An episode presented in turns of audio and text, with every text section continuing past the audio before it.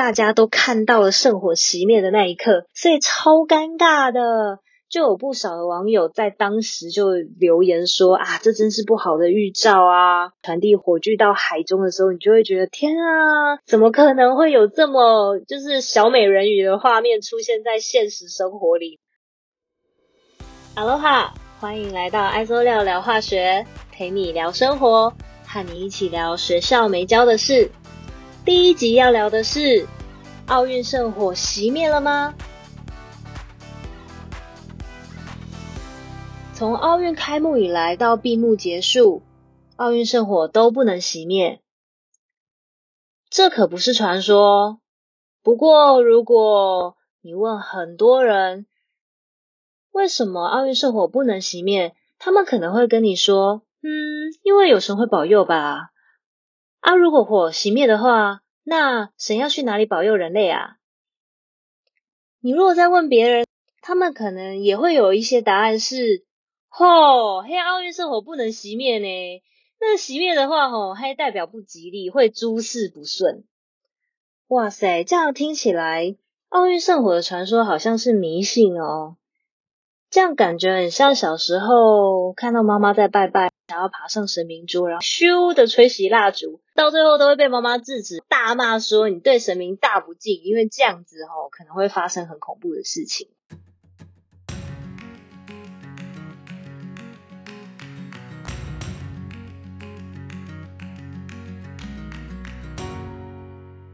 不过话说回来啊，我真的是蛮好奇，说到底奥运圣火它不能熄灭的原因，以及就是我们怎么样让它比较不会熄灭。查了一下，奥委会还真的有要求奥运圣火要持续燃烧。按照这样子说起来的话，那是不是历史上都没有熄灭的时候？其实也没有啦。两千零四年的雅典奥运会。第一火炬手圣火就袭在他手上。同一年，雅典奥运会的主会场已经点燃主圣火喽。结果奥委会主席他手中的圣火突然熄灭。那不好在主圣火已经点燃，不然主席这超尴尬。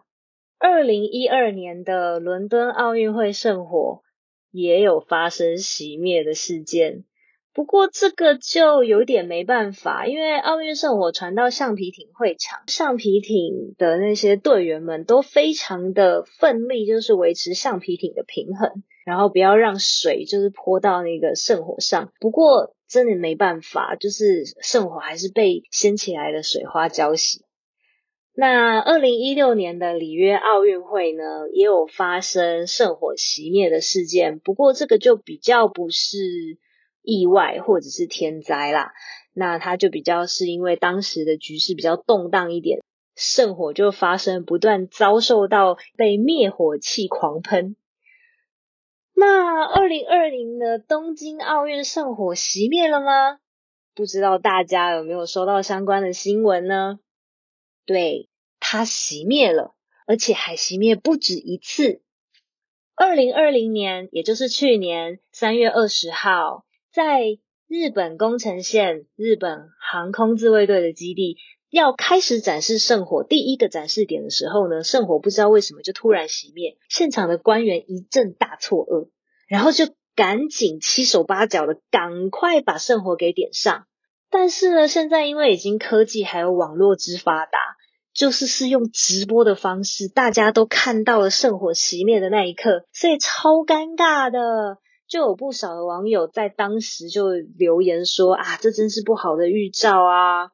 啊，虽然这样讲好像也不太对，但是也是事后诸葛了起来。果然没多久啊，东京奥运就在宣布一年后开始举办，也就是今年啦。那事隔一年，二零二一年的三月二十五号，就是再度点燃我们的奥运圣火，并且开始。传递出去的时候呢，第一棒火炬手才开始开跑没多久，圣火就突然熄了，就吓坏火炬手，也吓坏大家。我试着想，如果我是那个火炬手，奥运圣火就熄在我的手上，然后我也不知道到底发生什么事，也没有强风吹过的话，我就会觉得天啊，是我带赛吗？还是我的压力会超大的？然后我是奥运主办方的第一棒，不过呢，也因为就是有强风吹袭或多起的火炬就是被被被熄灭，所以啊，我们在这种就是心理压力以及就是大家的谣传之下呢，是要有秉持着实事求是的精神。所以呢，冬奥组委会经调查确认呢。火炬内部的气瓶它没有安装妥当，所以释放出来的气体断断续续的，就连带影响到圣火的燃烧。那既然呢，就是试因查证了之后，就把那个气瓶安装好之后，那这样圣火就会燃烧顺利啦。我们现在也就是成功点燃了主圣火，也都开始进行了奥运的盛事了。看起来真的有熄灭的时候吗？那怎么办？赶紧拿自己的打火机点上！哎呀，这是不行的哦。如果你拿自己的打火机点上，这时候呢，那个国际奥委会会评定这不是来自于希腊的主圣火，那这个是赝品，所以呢，你不可以拿自己的打火机点燃。国际奥委会有说啊，万一真的熄灭的话，就必须要用保存起来的圣火火种点燃火炬。确保呢，在奥运开幕式上面的主圣火是来自于奥林匹克圣火所点燃的，所以千万不要拿自己打火机来点燃我们的圣火哦。那不过说真的，到底奥运呢什么时候开始有圣火的？嗯。从最古的古运动会、古奥林匹克运动会有圣火以来，其实有真的有好长一段时间没有圣火诶。一九二八年开始呢，奥林匹克圣火又重新回到了奥运会的一部分。那一九三六年的柏林奥运会，呃，在希腊古奥林匹亚点燃仪式上面首次点燃了火焰，然后并且出现了圣火传递。不过，我想大家应该也都会好奇说。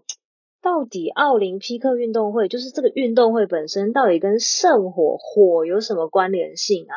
嗯，其实奥林匹克运动会的这个圣火呢，它有很重要的几个意义，一个是纪念，另外一个是串联。站在这个纪念跟串联的基础上呢，就会有几件事情要被展现出来，好比说。奥运圣火一定要在仪式上被点燃。奥运圣火的这个仪式呢，一定要在第一届古代奥林匹克运动会举办地希腊所举行。有些人会说，呃，纪念啊是要纪念瞎毁啊。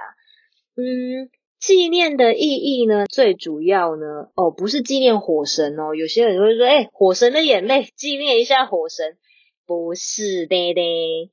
它最主要要纪念的是古希腊神话的普罗米修斯啊，普罗米修斯就是一个希古希腊的神，然后他从天神宙斯那边偷来了火。普罗米修斯呢，他跟智慧女神雅典娜，他共同创造了人类。天神宙斯禁止人类使用火，那普罗米修斯看到人类生活非常的困苦，就帮人类从阿波罗太阳神那边偷来了火，因此触怒了宙斯。那为了纪念普罗米修斯，就是勇敢的从众神那边为我们偷来火，带来了进步。然后同时呢，也要提醒我们，就是提醒人类，火它的象征意义，象征热情啊，积极的价值观。好，所以这是纪念的部分。第二个部分呢，串联。为什么会有关呢？就是串联到底是串联什么？就是这个仪式呢，要在古代奥林匹克运动会希腊所举行仪式嘛。这个串联呢，就会有一个象征意义，要把古代的奥林匹克运动会跟现代的奥林匹克运动会，就是串联起来的一个概念。我自己对于这件事情的理解，嗯，会有两个部分。第一个就是祈福吧的想法，另外一个我就会觉得，哇，是一个平行时空的概念。好，不过这个多了啦。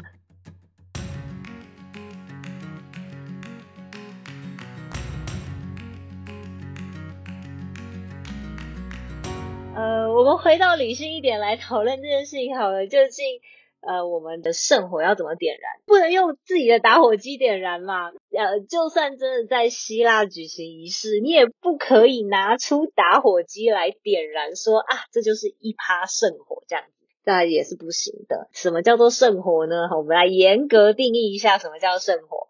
仪式必须要在赫拉神庙遗址前举行啊。取火的方式要遵从古希腊的传统，有最高女祭司在神庙前面呢朗诵一段颂词，送给太阳神阿波罗。然后再使用巨大的凹面镜，嗯，就是来聚焦我们的太阳光，把我们以前相机的那个底片呢，那个很容易燃烧，哈，我们就把它放在碗里面，哈，就聚焦太阳光之后，照到底片上面就会燃烧起来。那这个就是圣火，好，要有太阳就是燃起。那圣火点燃之后呢，火种就会被放到一个古老的火盆中。哦，我觉得那个火盆其实。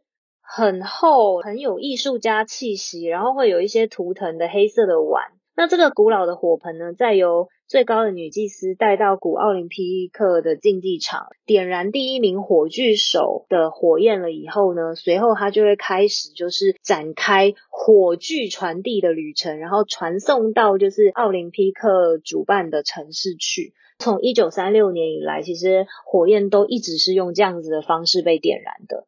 不过说真的啦，一九三六年已经有底片了。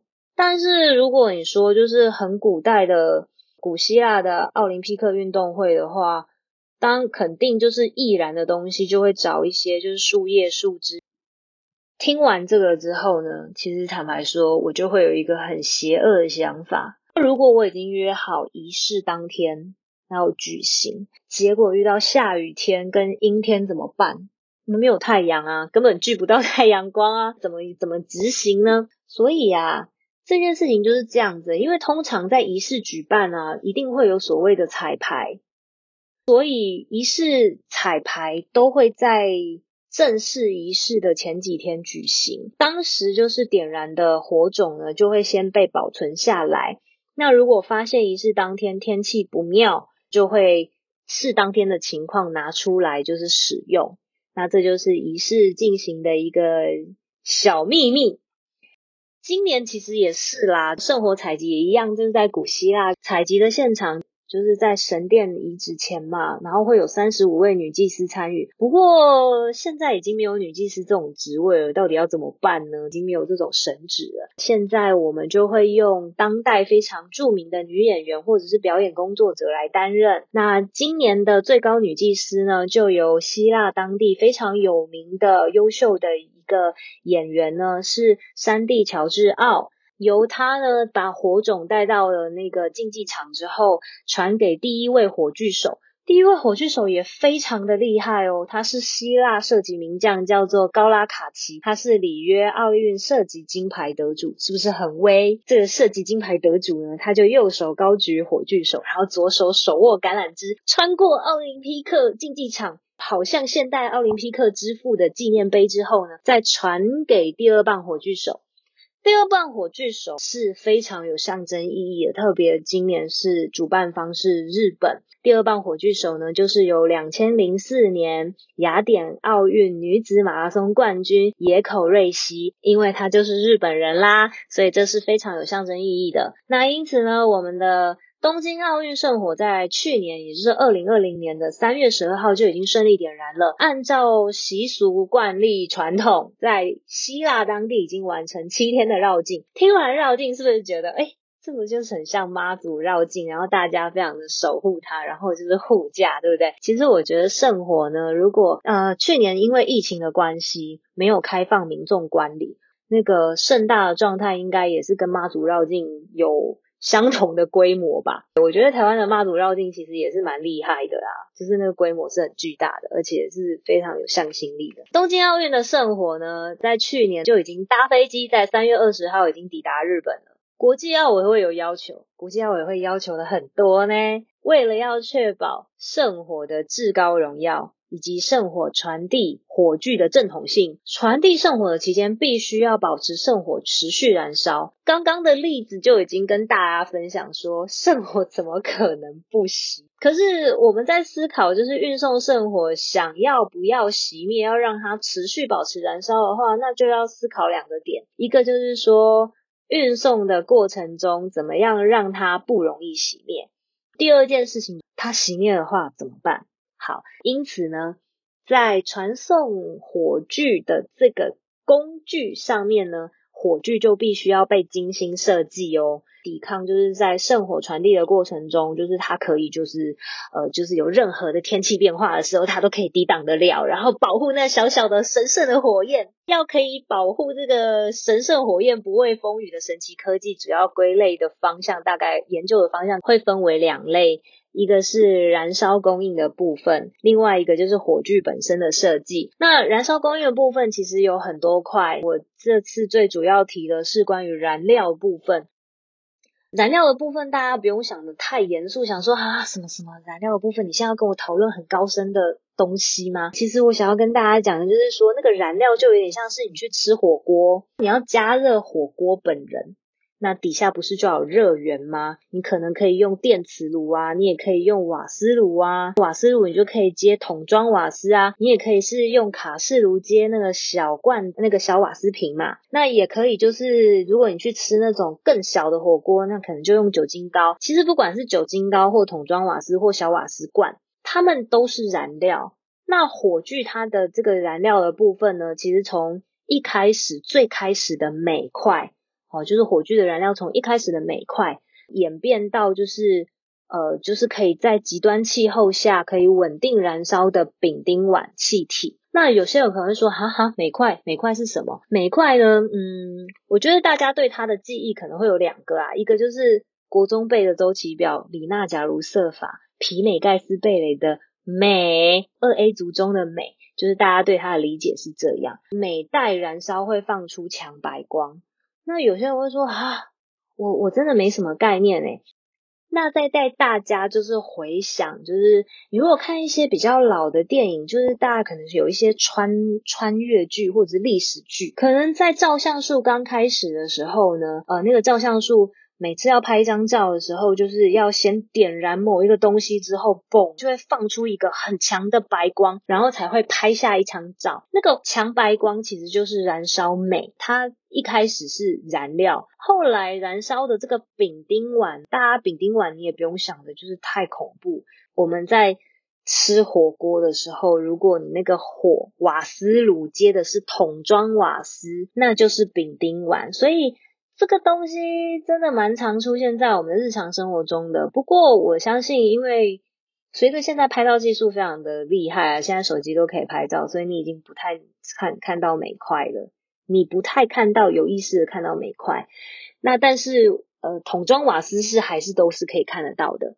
那不过呢，燃料供应的这个燃料部分呢，在今年有一个很跨时代的大跃进。日本呢，在得知自己要办奥运的情况之下呢，他其实就已经规划，呃，不管是投注大量的心力或者是预算也好，他都是要把今年的奥运提升到一个环保，然后。呃，永续经营的一个概念。今年主圣火的燃料提升更高的层次，来到了氢气，更干净的氢能源，在环保意识上跟科技的层次上都做了一个非常棒的提升。那当然，有些人会说，诶，我不太能够明白，就是氢到底有多干净？因为燃烧丙丁烷，它会产生二氧化碳，那这是一个很主要影响温室效应的一个气体之一。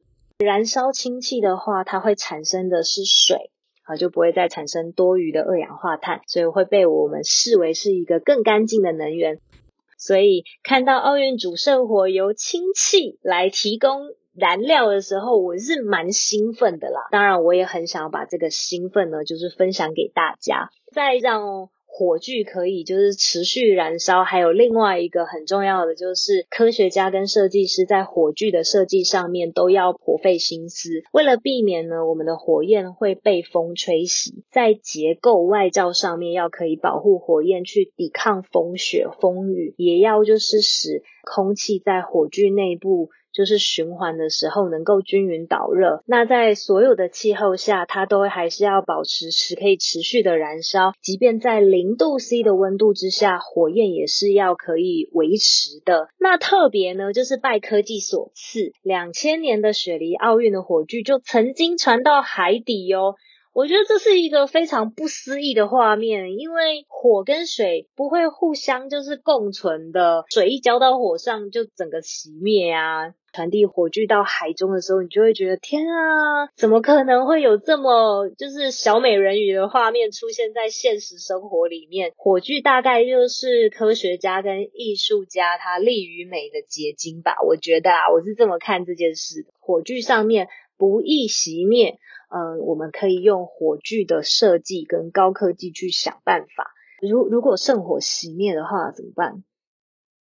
完全完全不可以直接用自己的打火机点燃的，完全不行。呃，一九六四年的东京奥运会主圣火有曾经一度就是熄灭，当时当班的一个就是值班人员，他发现圣火熄灭了，就立马赶快拿出打火机来点燃。然后后来就是国际奥委会发现了这件事情之后呢，判定那个不是来自于奥林匹克的圣火，所以呢就不行。圣火熄灭的时候怎么办？或者是传递火炬到一半，它如果熄灭了，都千万不可以拿私人的打火装置去把它点燃，都一定要用好来自于希腊的圣火的火种去把它点燃才行。那当然，有些人可能会思考几个点，一个是嗯，来自于希腊，对耶，主办国在世界各地。个圣火从一九三六年开始都要来自于希腊，所以圣火到底要怎么样漂洋过海才可以到达主办国啊？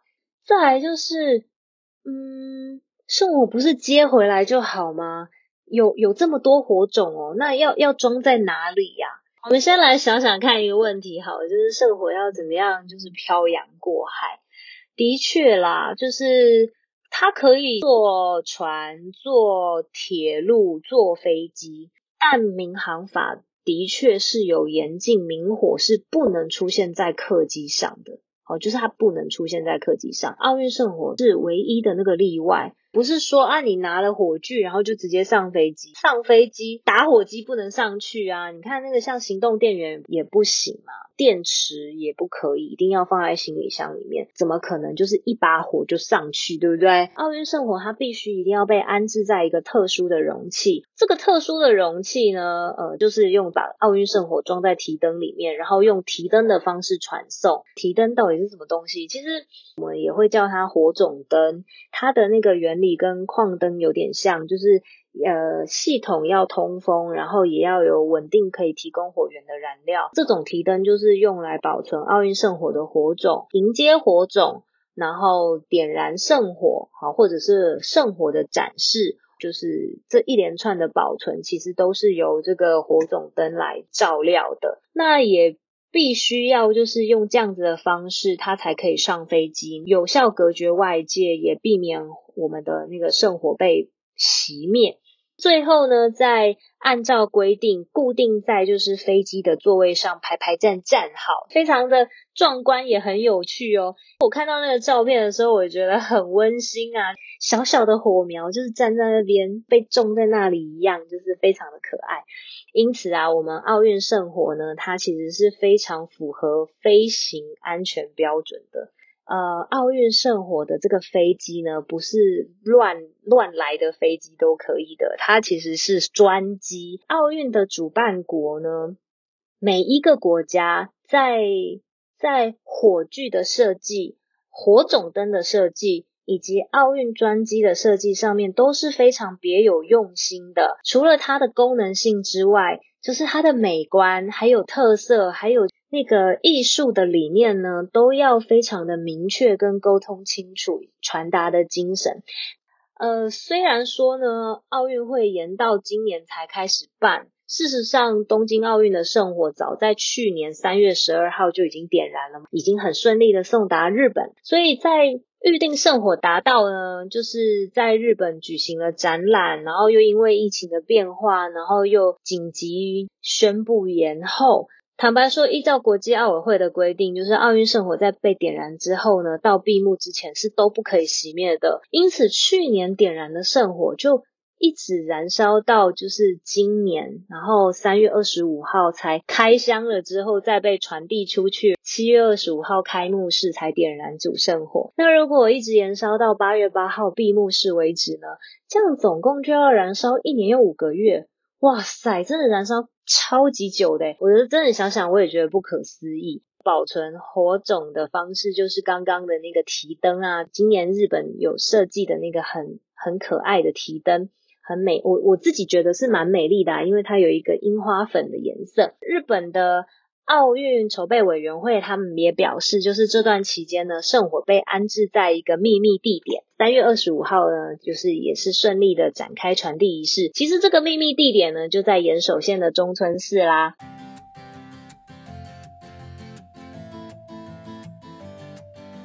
在现在看来，奥运举办的如火如荼，也即将在八月八号闭幕。这段时间真的非常非常感谢，就是日本还有全球各地的选手都非常的坚持。到目前为止，我们都就是参与了很多选手的努力，奥林匹克运动会的精神，然后每一场比赛都是看得非常的感动。不管是输还是赢，我们都从他们身上学习到非常多精神、坚持、勇敢、挑战自己。接续着前面谈的，就是关于圣火。其实我自己在呃想要跟大家分享，就是奥运圣火这个主题呢，自己看着这些资料，或者是呃跟大家分享完的我的心得是这样子的。我觉得。在我没有深入研究圣火之前，其实就是会把圣火看成是一个很神圣的仪式，然后也把它看成是一个很重要的部分。但我可能不是那么清楚，就是它后面背后的意义。但我如果想着普罗米修斯他的精神。普罗米修斯的精神真的是蛮值得纪念的，因为他是一位神明，依照他的职位，他苦人民所苦，然后他展现他的慈悲、勇敢，为了人类，然后去挑战宙斯。我觉得这真的是需要勇气，然后心中要非常有爱，所以我觉得他提醒了我。呃，心中如果有爱，或者是带着慈悲的时候，我们可能可以有勇气去挑战自己的潜力，可以往更高的挑战迈进。即便是连宙斯天神，我们都奋力一搏，然后只为了就是心中就是有爱的那把火焰。火燃烧的象征意义、热情啊，这个当然就不用说啦，因为本来火就具有传承意义的。另外一个面向，我觉得很棒的点就是说，整个奥运会其实要感谢的人真的非常多，虽然主要就是是。奥运的选手在用他们的身体，在用他们的精神，为我们打出一场一场很棒、非常奇迹式的比赛，看在眼里，感动在心里。然后我们也都会为了就是自己的就是选手们加油。但我觉得后面背后的工作人员。或者是呃支持选手们的那些教练团们，甚至到就是延续圣火传递的科学家们，以及就是设计师们，大家都在用自己的专业的方式去让奥林匹克运动会一届能一届传递下去，发挥所长，然后促成这样四年一度的盛事。那当然，今年的奥运会的圣火就是。我觉得，身为一个理科人、科学家，也会觉得今年的奥运主办国非常的用心，他很认真的去思考关于环保这件事情。除了圣火选择用燃烧氢气的方法，另外一个部分就是选手的奖牌都是回收废弃的金属。然后熔掉之后，就是再次铸造而成的再生，这真的要很用心，投注大量的就是资金、心力，以及就是科学的资源、研究端的资源、实验室的资源。才能够达成一个就是永续经营，然后一个很棒很棒的盛世。在这个疫情期间一片低迷的状态之下，还可以有就是呃维持三个礼拜的奥林匹克运动会，全球都可以团结一心的，就是把注意力放在非常美好的精神上。我真的觉得非常非常的棒。好哟，如果你喜欢今天的节目的话。记得帮我按赞，然后也分享出去。你的按赞会让我的创作更有动力，陪着大家一起用科学化学的眼睛看世界的奇迹跟美好。我们下次见喽。